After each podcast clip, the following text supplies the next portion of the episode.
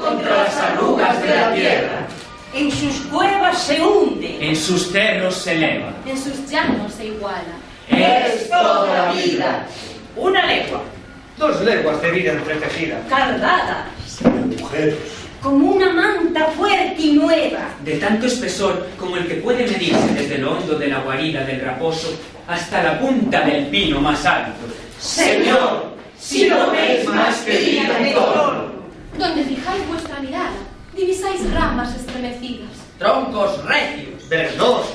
donde fijáis vuestro pie, dobláis hierbas que después procuran reincorporarse con el apocado esfuerzo de hombrecillos desriñonados. Donde llevéis vuestra presencia, habrá hombrecillos más o menos dolorosos, eh, de seres que huyen entre el follaje, de alemanas que se refugian en el tojal. de insectos que se deslizan entre vuestros zapatos, con la prisa de todas sus patitas entorpecidas por los obstáculos de aquella selva virgen, que para ellos representan los muslos, Las cartas. Los brezos, eh, los helechos. El corazón de la tierra siente sobre sí este hervor y este abrigo. Y se regocija. La, La fraga es un hecho de muchos seres.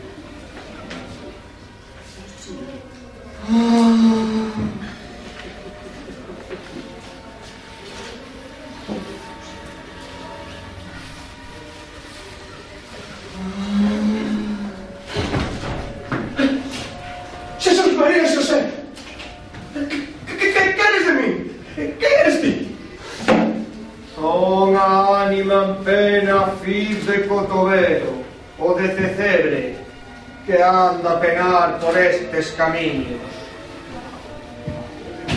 Que súas misas nunca veñen mal, mas se me ves así é porque fixen a promesa en vida de ir a San Andrés de Tisido e non a cumprín. E agora preciso dun cristián que vaya descalzo e peregrinando no meu canto. E lere unha vela tan alta como fun eu. Home, eu ir ben iría, home. Pero a verdade é que non che me convén moito. Nin creo que me deixarán chegar moi lonxe. Pero le farei por ti, oh.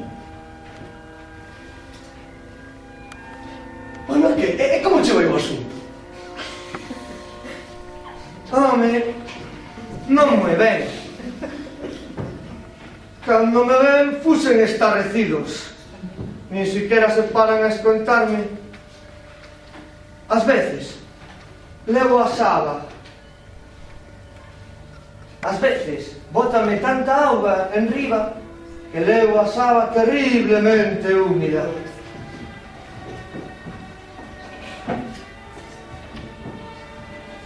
E ti, pásalo ben. É peor arar co tobeliño. Digo xo eu. É peor arar.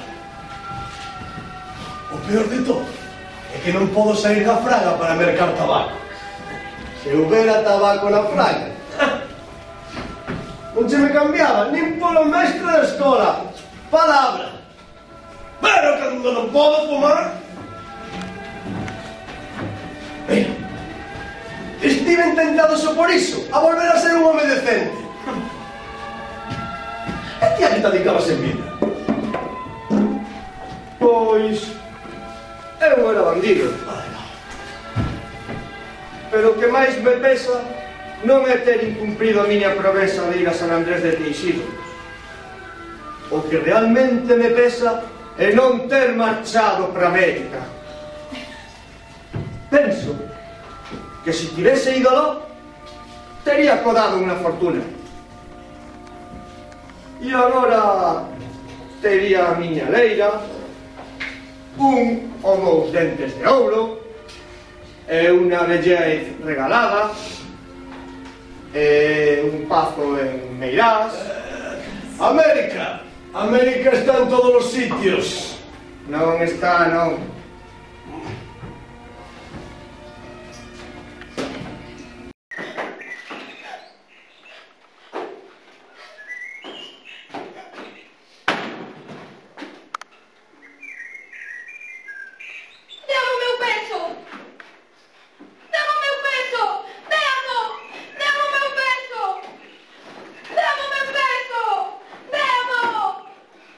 Sì, non vuoi falar dun bandido que anda na praia? Pois è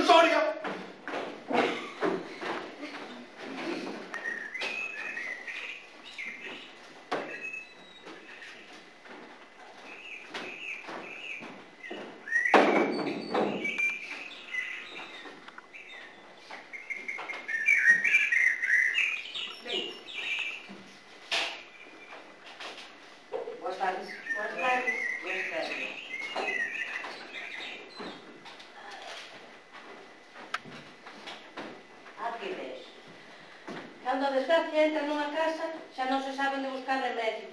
Tiñamos dous porcos e o máis noso morreu-nos. E outro vai polo mesmo camiño, que xa nin se ergue do corteiro nin come. Unha perda inmensa, porque o máis grande iba xa polas dez arrobas, e o que había de gañar ainda. E hai uns días, a becerra puxo semana tamén. Entón, eu dixenlle ao meu home, e ir onda esa meiga que din que a con todos os remedios. E el dixo, fai o que queiras, porque ás veces penso que ata nós mesmos imos morrer. Si, que un niño que temos, mesmo semella que se apaga, como unha candela sen aceite. Coitado, tantos males sen remedio, non son máis que brincadeiras do demo para entolecer. Ben, o teu porco morrerá. Non ten remedio. Pero se faz o que che vou decir, salvará a becerra. Porque todo o que che pasa non é máis que unha envexa. Xa o decía eu. Hai alguén que che ve mal. Tes que percorrer nove muinos e coller nove pedras en cada unha e botalas nas augas dos siguientes e non voltarás deles polo mismo camiño que fuches, nin falarás con ninguén pero sabrás desde entón que esa é a persoa que che ten en beixa. E, e teño que ir a todos no mesmo día. Sería millor, mas podes facelo, onde sexan nove viaxes. Cando esteas neso, saldrá ao encontro alguén, homem ou muller coñecido teu, que te preguntará a donde vas e cal é o motivo dos teus paseos e ti tampouco lle contestarás, porque senón estará todo perdido. Cando esteas neso, saldacho un contra alguén, home ou muller, coñecido teu que che preguntará a donde vas e cal é o motivo dos teus paseos. E ti tampouco lle contestarás, porque senón estará todo perdido. Pero sabrás desde entón que esa é a persoa que che ten en vexa e que che fixo o mal de outra. E daquela, filmarás as xerdas do rabo do teu porco e botará as tintas neiras desa persoa. Ás doce da noite, cando non haxa lúa. Se sabe, o meu fillo tamén está enmigado. Nin come, nin durme, Eu darei-te um escrito, e ti coxes a roupa. Se o abres, perderá a súa eficacia e se cadra traeche mal. E ti dormes cando lle das de mamar ao teu filho? Non, señora, por que? Por nada, muller, por nada. Acordábame agora dun caso que e moitas veces acontece o mesmo. Fíxate que unha veciña de Santa Marta de Río, que era como non as tres xuntas, forte, mota, daba gloria a vela, Tiña tamén un filliño que se lle ia quedando como unha miñoca, fora alma. E ninguén sabía o que era. E levaron ao médico, e o médico dixolle que non tiña máis que debilidade. Sin embargo, a nai disponía de leite para alimentar os críos como rei.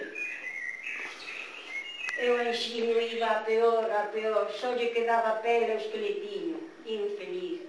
Ocorría que a nai, sempre que lle daba o peito, sentíamos dor, así un, un cansanto, e quedábase dormida. Non lle extrañaba porque botaba de contas que era pola fatiga do seu labor, que ben pode dicirse vale pola de dous homens. Ata que un día, ela lle apuntou ao seu home, e el veu unha vez. Eu dixe, Volta pa casa, agóchate e vexía a tua muller cada vez que lle deu o peito a criatura. Vai el buscou o seu cuñado, agocháronse sin dicirlle nada a muller. Ela tirou do peito e do meteu Entón, miñas filliñas, viron salir dun burato que había debaixo dunha artesa. Unha serpe que subindo, subindo, colleu a manela e puxos a chupar o leite. Tan suavemente que a muller non sentía nada. E para que o rapaz non chorase, criaturiña de Deus, a punta do rabo na boca. Ai, cale, cale. Tamén lle aconteceu o mesmo a vaca. Din que a serpe sabe mamar tan suavemente como un recén nado. Se eu o conto dunha vaca... Esos non son contos. Pois eu teño lles oído dicir a meus pais que esta nunca foi terra de sacaste de bichos. Pero que un día pasou pola aldea unha bruxa que se quedou a dormir baixo das árbores da fraga. O la lavouse peiteuse na auga que había no alto dunha pena, e ali ficaron sete pelos, que foron medrando e engordando, e aos sete días converteronse en sete serpes. Esa era a verdade. Canto lle hai que dar? Un peso e outro por escrito. Ai, dous vecinos, meu Deus. Bueno, muller, se chan traer a saudea do fillo, é de balde, é de balde.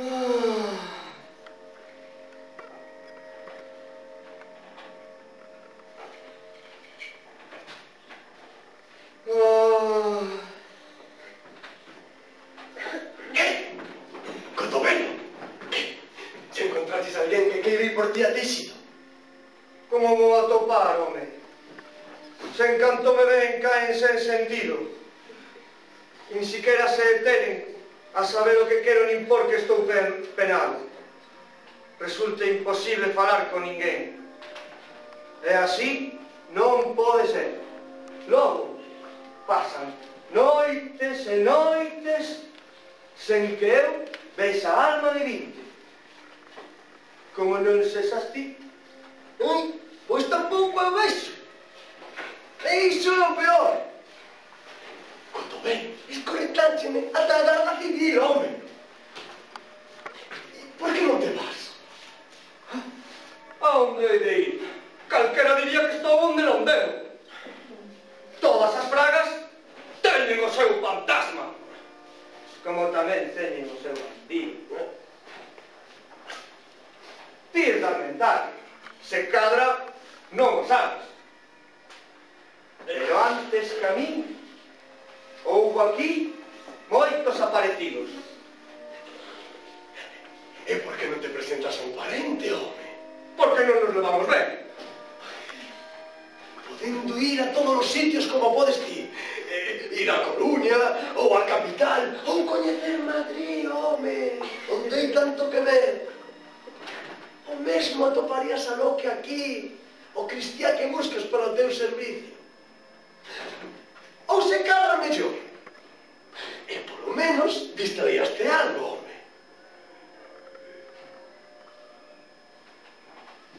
É o cariño rueiro. Aquí en Bilín e nada máis me interesa que, que isto. Noutros sitios non coñezo a ninguén. Non, non me vou. Home, eh, non poderías, eh, non sei, eh, buscarte un viaxe e deixar meu monte unha semaninha libre, nada máis. Non. faith.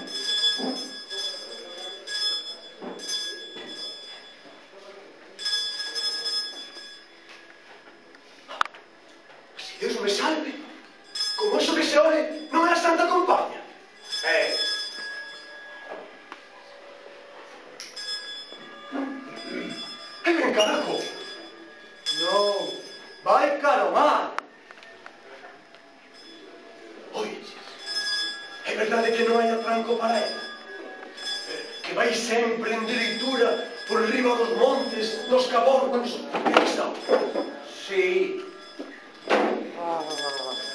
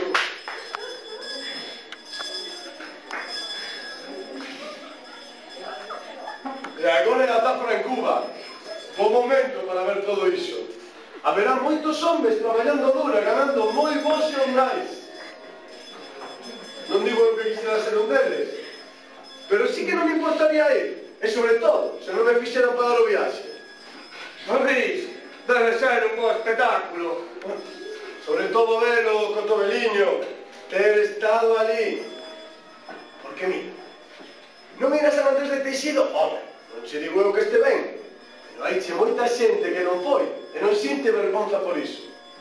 Pero ser da terra e non coñecer as Américas, iso, iso clama o ceo. É verdade, eh? non poder dicir nunca cando eu estuve en Cienfuegos porque os pobres que xa nunca demos ido non somos ninguén. Pero que chían a dicir ti se te unises a eles? Seguramente nada.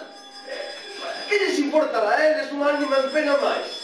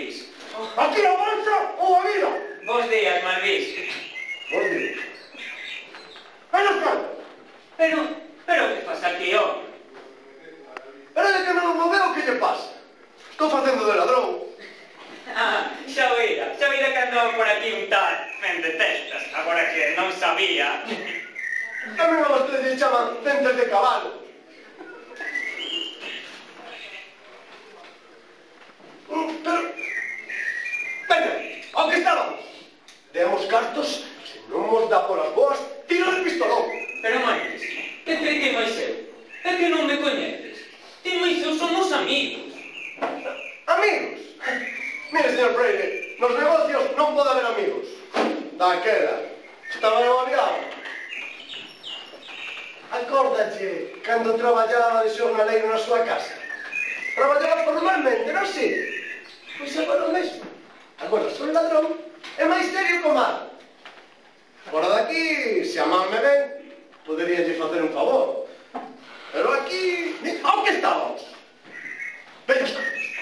Cartos, non se pode dicir que leve cartos. Teño que algún diñeiro. Pero como llevou pagar o carpinteiro de Orto un carro novo que me fixo, xa non son meus, xa non dele.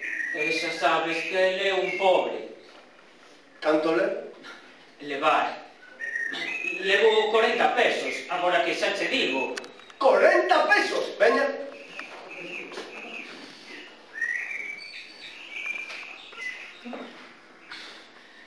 Non quero dicir que estás perdendo a tua alma, entendete estas. Iso é conta túa.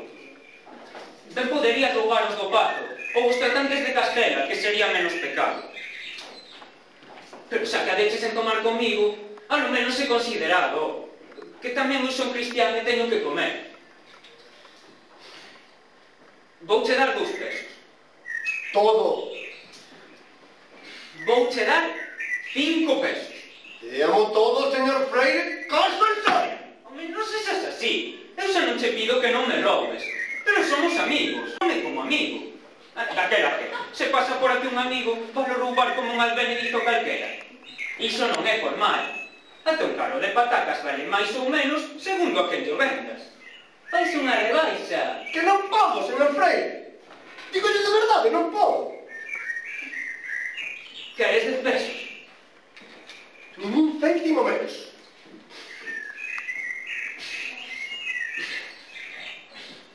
Bueno, para que non se diga. Deixese 20 pesetas. E... Eh, e... Eh, e... Eh,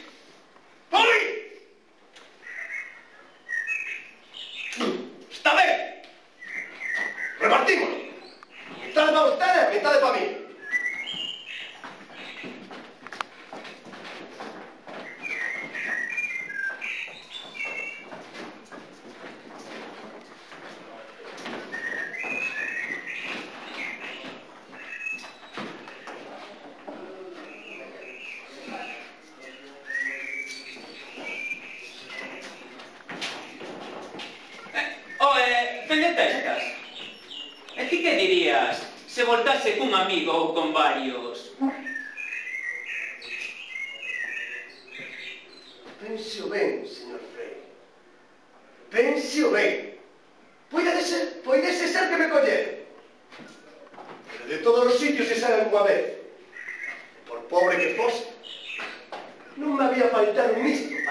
meterlle lume a súa casa e asalo a vostede dentro. Estes cartos non me dá vostede ningún patacón. Son meus. E a min non me rouba ninguén. Pois Oio, ninguén. O meu é meu. Gostaríame saber que porco ladrón ousa roubarme. Mire, mire, váyase e, e deixeme en paz. Ben, algún día hai que facer unha obra de caridade. Non se fare máis isto.